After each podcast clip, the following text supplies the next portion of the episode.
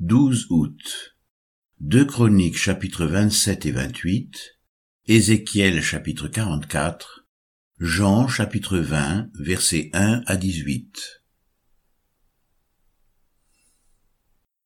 Deux Chroniques chapitre 27.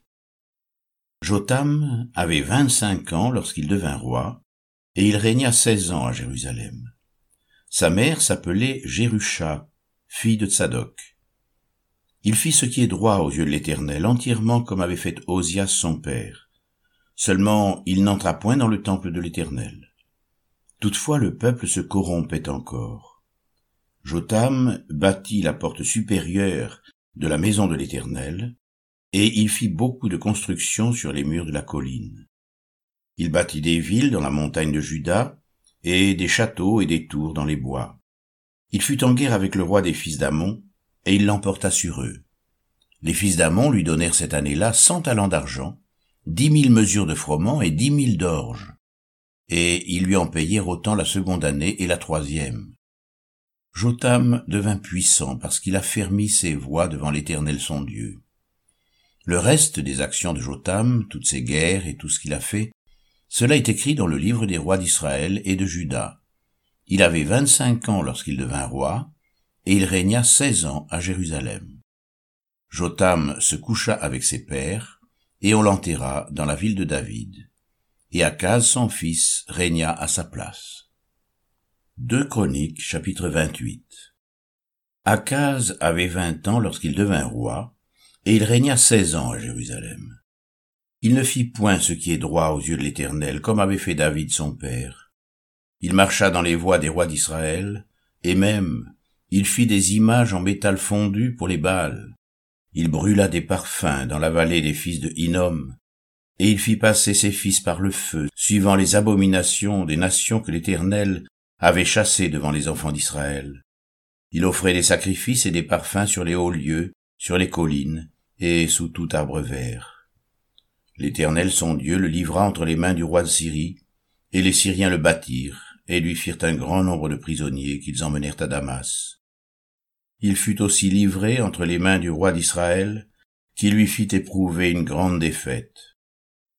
Pécache, fils de Rémalia, tua dans un seul jour en Juda cent vingt mille hommes, tous vaillants, parce qu'ils avaient abandonné l'Éternel, le Dieu de leur père. Zikri, guerrier d'Éphraïm, tua Maaséja, fils du roi Azrikam, chef de la maison royale, et Elkana, le second après le roi. Les enfants d'Israël firent parmi leurs frères deux cent mille prisonniers, femmes, fils et filles, et ils leur prirent beaucoup de butin qu'ils emmenèrent à Samarie. Il y avait là un prophète de l'Éternel nommé Oded. Il alla au-devant de l'armée qui revenait à Samarie, et il leur dit, C'est dans sa colère contre Judas que l'Éternel, le Dieu de vos pères, les a livrés entre vos mains, et vous les avez tués avec une fureur qui est montée jusqu'aux cieux. Et vous pensez maintenant faire des enfants de Juda et de Jérusalem vos serviteurs et vos servantes. Mais vous, n'êtes-vous pas coupable envers l'Éternel votre Dieu? Écoutez-moi donc, et renvoyez ces captifs que vous avez faits parmi vos frères, car la colère ardente de l'Éternel est sur vous.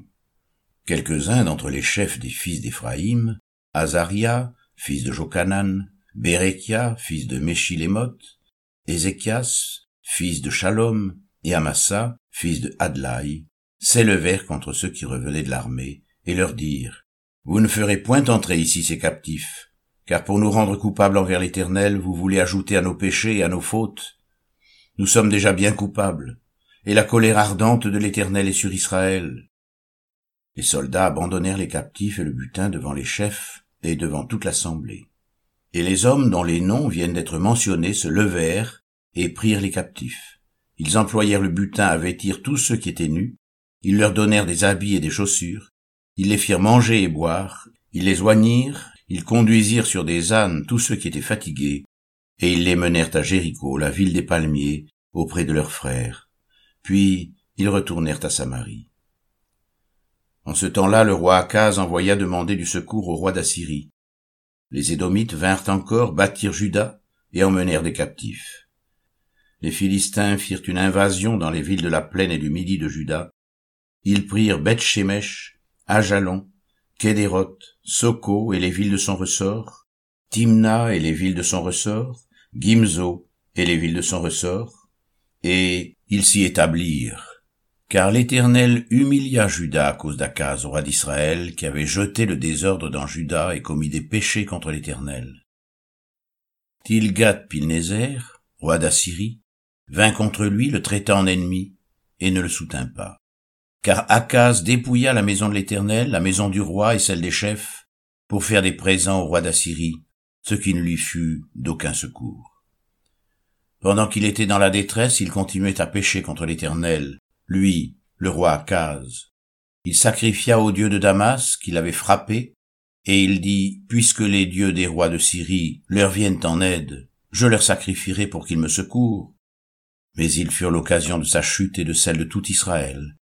Akaz rassembla les ustensiles de la maison de Dieu, et il mit en pièces les ustensiles de la maison de Dieu. Il ferma les portes de la maison de l'Éternel, il se fit des autels à tous les coins de Jérusalem, et il établit des hauts lieux dans chacune des villes de Juda pour offrir des parfums à d'autres dieux. Il irrita ainsi l'Éternel, le Dieu de ses pères. Le reste de ses actions et toutes ses voies, les premières et les dernières, cela est écrit dans le livre des rois de Juda et d'Israël. Akaz se coucha avec ses pères, et on l'enterra dans la ville de Jérusalem, car on ne le mit point dans les sépulcres des rois d'Israël. Et Ézéchias, son fils, régna à sa place.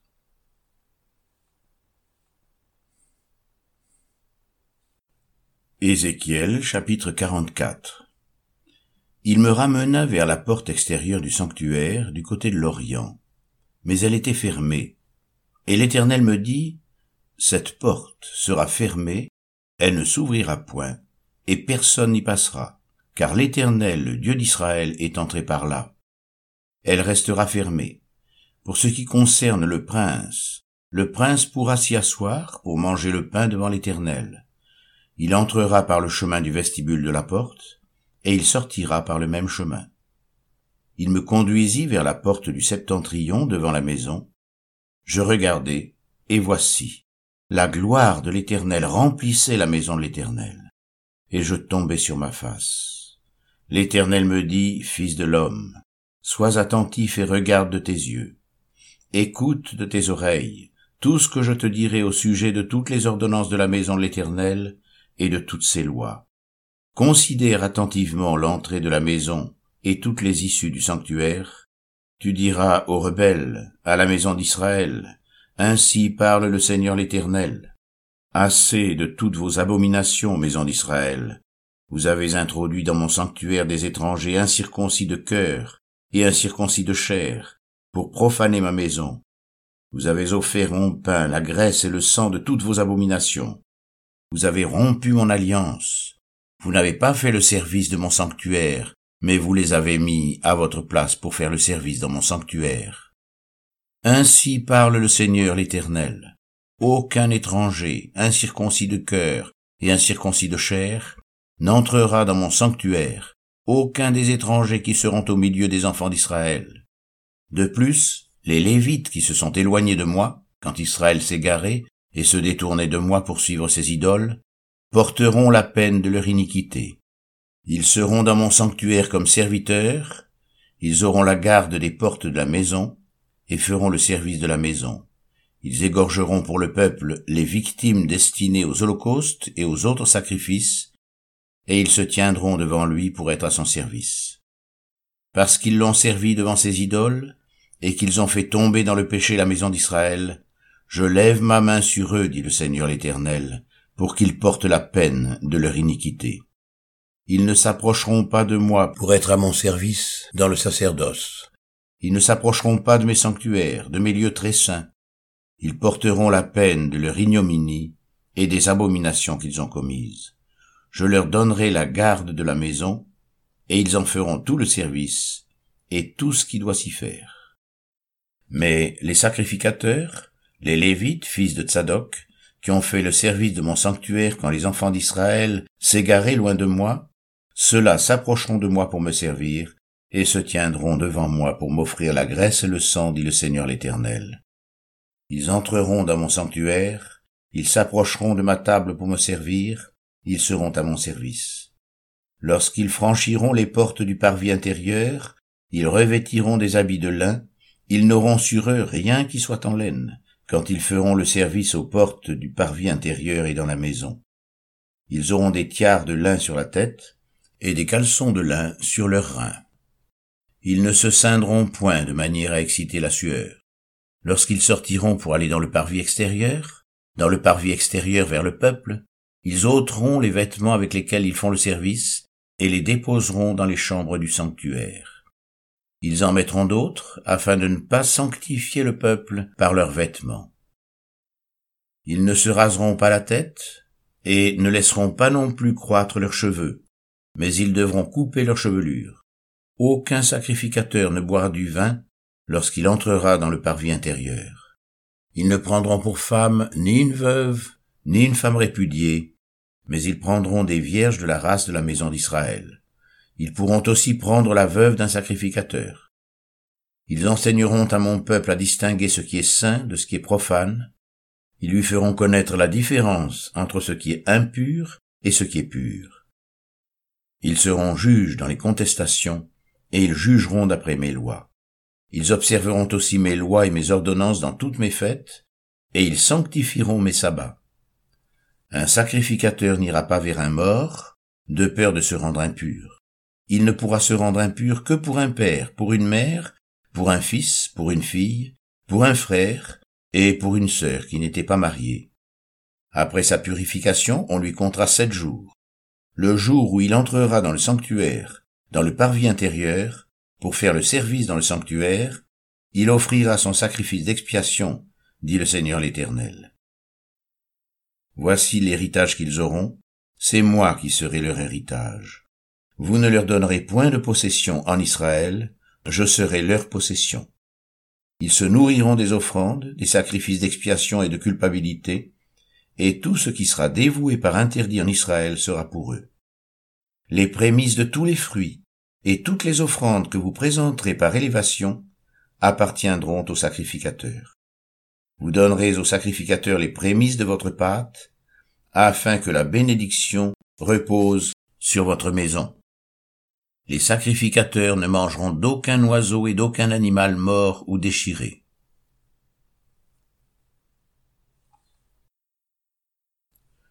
Jean chapitre 20 versets 1 à 18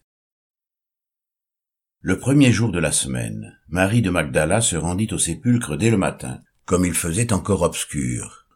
Et elle vit que la pierre était ôtée du sépulcre. Elle courut vers Simon-Pierre et vers l'autre disciple que Jésus aimait, et leur dit, Ils ont enlevé du sépulcre le Seigneur, et nous ne savons où ils l'ont mis. Pierre et l'autre disciple sortirent et allèrent au sépulcre. Ils couraient tous deux ensemble. Mais l'autre disciple courut plus vite que Pierre et arriva le premier au sépulcre. S'étant baissé, il vit les bandes qui étaient à terre, cependant il n'entra pas. Simon-Pierre, qui le suivait, arriva et entra dans le sépulcre. Il vit les bandes qui étaient à terre et le linge qu'on avait mis sur la tête de Jésus, non pas avec les bandes, mais plié dans un lieu à part. Alors, l'autre disciple, qui était arrivé le premier au sépulcre, entra aussi, et il vit, et il crut. Car il ne comprenait pas encore que, selon l'Écriture, Jésus devait ressusciter des morts, et les disciples s'en retournèrent chez eux. Cependant Marie se tenait dehors près du sépulcre et pleurait. Comme elle pleurait, elle se baissa pour regarder dans le sépulcre, et elle vit deux anges vêtus de blanc, assis à la place où avait été couché le corps de Jésus, l'un à la tête, l'autre aux pieds. Ils lui dirent, Femme, pourquoi pleures-tu? Elle leur répondit, Parce qu'ils ont enlevé mon Seigneur, et je ne sais où ils l'ont mis. En disant cela, elle se retourna, et elle vit Jésus debout. Mais elle ne savait pas que c'était Jésus.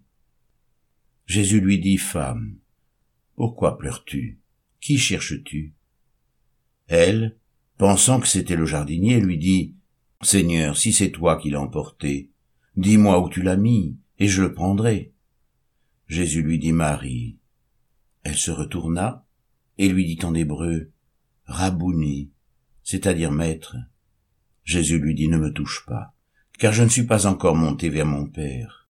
Mais va trouver mes frères, et dis-leur que je monte vers mon Père et votre Père, vers mon Dieu et votre Dieu. Marie de Magdala alla annoncer aux disciples qu'elle avait vu le Seigneur, et qu'il lui avait dit ces choses.